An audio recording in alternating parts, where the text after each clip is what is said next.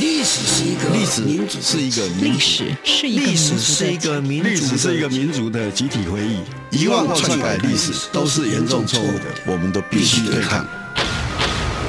开放历史，透过档案的开放、田野调查与口述历史，把台湾的历史还给台湾，把台湾的记忆传承下去。历史原来如此。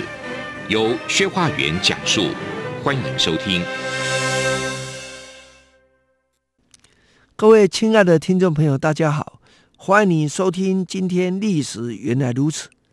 我们在上个礼拜主要是跟大家一起分享戒严之后，为什么它还能够影响到一般人民的生活啊？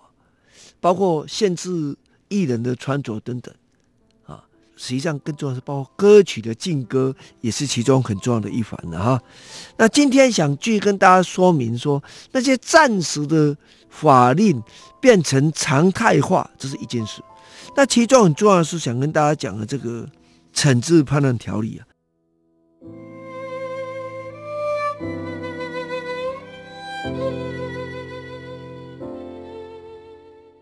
惩治叛乱条例的这个发展。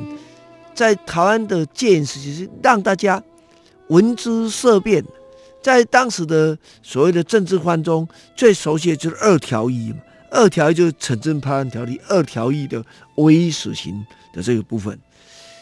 那今天想跟大家讨论的是，从中华民国政府成立以来，他为了惩治叛乱所通过特别法，实际上有好几个了哈。包括最早是暂行反革命治罪法，就是危害民国紧急治罪法，啊啊，这个在这个啊一九四六年废止的，可在进入戡乱时期就定了一个戡乱时期危害国家紧急治罪条例啊，这是另外一个，啊，最后呢就是惩治叛乱条例哈，那可能没有人有机会。做这个整体性的说明，过去已经过去了。台湾大学法律系的林山田教授曾经做了一些整理了哈。那在基础之上，我们进一步跟大家今天来做分享。暂行反革命之罪法是一九二八年公布的啊，那时候国民政府刚开始快要所谓统一整个中国之前哈，总共十三条，它规定说。意图颠覆中国国民党啊，主要不是颠覆政府，包括颠覆中国国民党及国民政府，或者破坏三民主义啊，而且企鹅暴动者啊，是很重要的啊，这是要加以科刑，定的各种标准。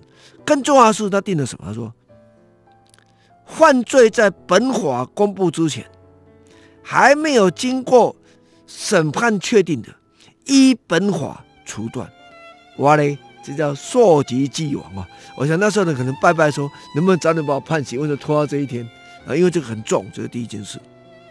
那跟之前啊，我们看一九二八年的暂行反革命治罪法，去对照前一年一九二七年，为什么讲一九二七年？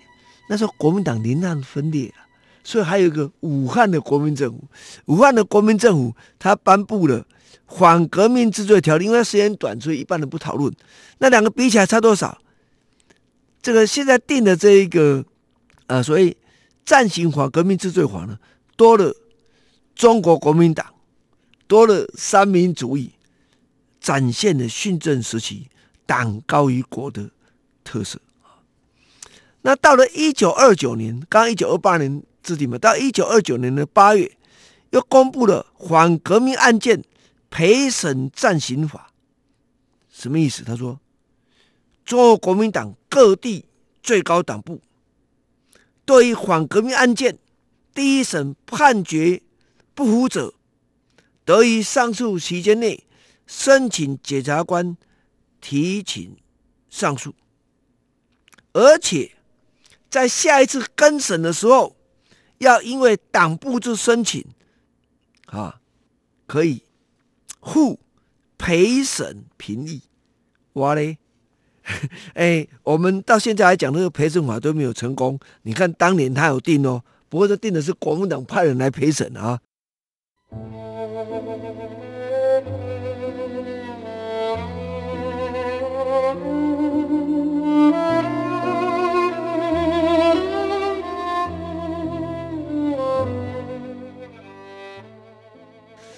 那陪审员的资格是什么？就是在各高等法院或分院所在地之中国国民党党员，年龄在二十五岁以上啊，可以担任这个。啊，原来陪审制度也不是完全没有历史的根据，整个这个根据看起来好像是前置为多啊，保障为少的状态。那也看出当时的特色，为什么这个国民党这么重要？到一九三一年的危害民国紧急治罪法实施了以后啊，但那个暂行反革命治罪法就废除了。那这有什么不一样呢？呃，基本上把中国国民党跟三民主义几个字改掉了哈。但是呢，宣传与三民主义不相容之主义，仍视为犯罪。这是很重要的一件事情。你不能宣传跟三民主义不同的东西啊。他虽然没有规定溯及既往，可刚刚读起来比较可怕，这没有溯及既往。可是呢，他在这个当年三月，啊，他去这个公布的《危害民国紧急治罪法施行条例》中，却延续了前述的规定，也就是把那个溯及既往的东西把它放进来。不仅这样，还规定。犯罪在该法实行前，或在戒严或假悔前者，亦适用之。哇嘞，呃，这是很可怕。就我戒严以后适用的东西，可是我在这个戒严之前换的，或宣布甲悔之前换的，对不起，抱歉，还要根据这个来处理。而且国民党的这个陪审制度，也透过刚刚讲的这个施行条例继续沿用哈。那这个东西的。扩张到一九三七年，因为所谓的对日抗战的爆发，哈，危害民国紧急治罪法做大幅度的修改，判处死刑的范围，呃，也随之扩大。哦，这个应该跟大家一起分享，你要知道以前那个时代是怎样。那我想中国大陆的听众朋友，你们了解当时国民党在所谓抗战期间，它限制了什么？一，私通敌国，图谋扰乱治安者。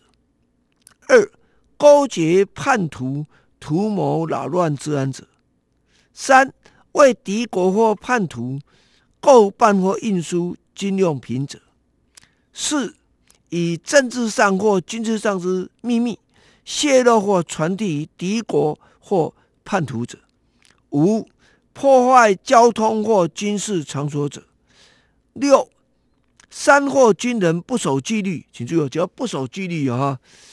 后面当然严重，不守纪律就算了啊！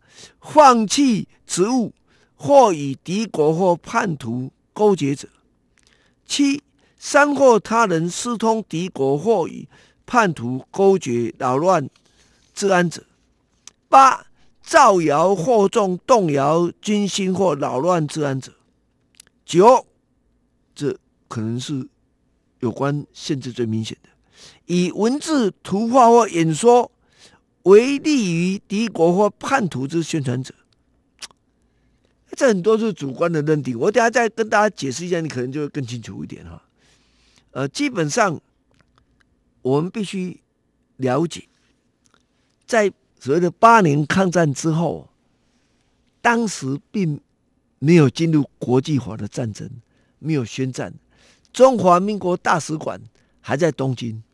中华民国驻台北总领事馆还在台北，所以，所以敌国这个这个内外有别了啊，内部跟日本不能往来，不过执政者可以处理哈，这这是一个很重要的事情。那也就是当时国民党内还有另外一派人是主张要以和来解决这个问题的啊。如果各位有兴趣，啊，可以去看当时这个最高国防会议。这相关的讨论哈，那以前在台湾是不能讲这个的，因为大家都坚定抗日，怎么会有人可以去讨论？那是我想现在时代不一样，大家有机会可以多看看这部分的的内容。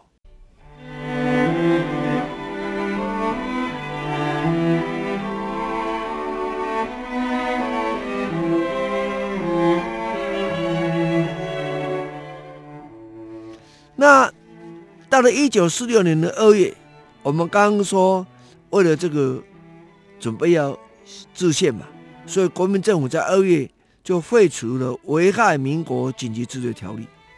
和到一九四七年的七月，啊，为了针对这个惩治跟审判盗匪、共匪的法律，及后方共产党处置办法，那么加重。刑法一百条第一项、一百零一条第一项内乱罪的处罚，就制定了戡乱时期危害民国紧急治罪条例，在一九四七年十月二十五日公布施行。这一天是什么？行宪当天啊！所以这是这时间选的实在很糟糕啊！在行宪的时候可以颁布这样的一个严格的法令哈，那么。在戡乱时期，危害国家紧急罪条例里面，它适用于戡乱时期。那规定，触犯本条例之罪者，除军人由军事审判之外，非军人则由特种刑事法庭审判之。啊，这大概是这样的一件事情。那为了这件事情，到一九四八年六月，啊，这时候已经行宪了。那司法院就统一解释，看虽然。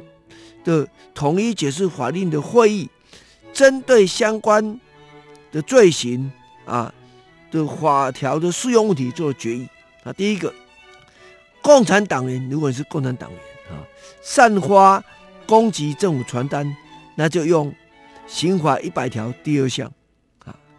你向士兵宣传对抗这个政府的行为的，呃，成立是刑法第一百零一条第二项。非法武装的这个共产党军兵队被逮捕怎么办？啊，他说，看他被逮捕之前有没有参加暴动行为啊，分别依刑法第一百零一条及第一项或者第二项来处罚。他说，假如有人民准备投入那个敌伪的部队，还没有去就被发现的话。还没有去就被发现的话，而且还没到预备要去的时候，那抓到怎么办？不构成犯罪。好，你看这个以后就比这更严格哈，还准备加入部队，啊，只要没有进入预备阶段就不构成犯罪啊，这是当时司法院统一解释法令会议的解释。那后来后来当然不是这样啊。还准备投入部队，想要去参加就构成犯罪了啊，这是完全不一样的，所以越来越严格了哈。呃，这个条例，因为这个当时面对要跟共产党这个谈和的问题，所以代总统李宗仁在一九四九年三月二十一日下令废止的，不然去谈判全部都触法了。可是问题是在这里，废止三个月之后，国共谈判破裂，情势危急，所以一九四八年五月二十四日，再又通过了惩治叛乱条例啊。这我们讲过，就是戒严时期对人民限制最严格的一个法令。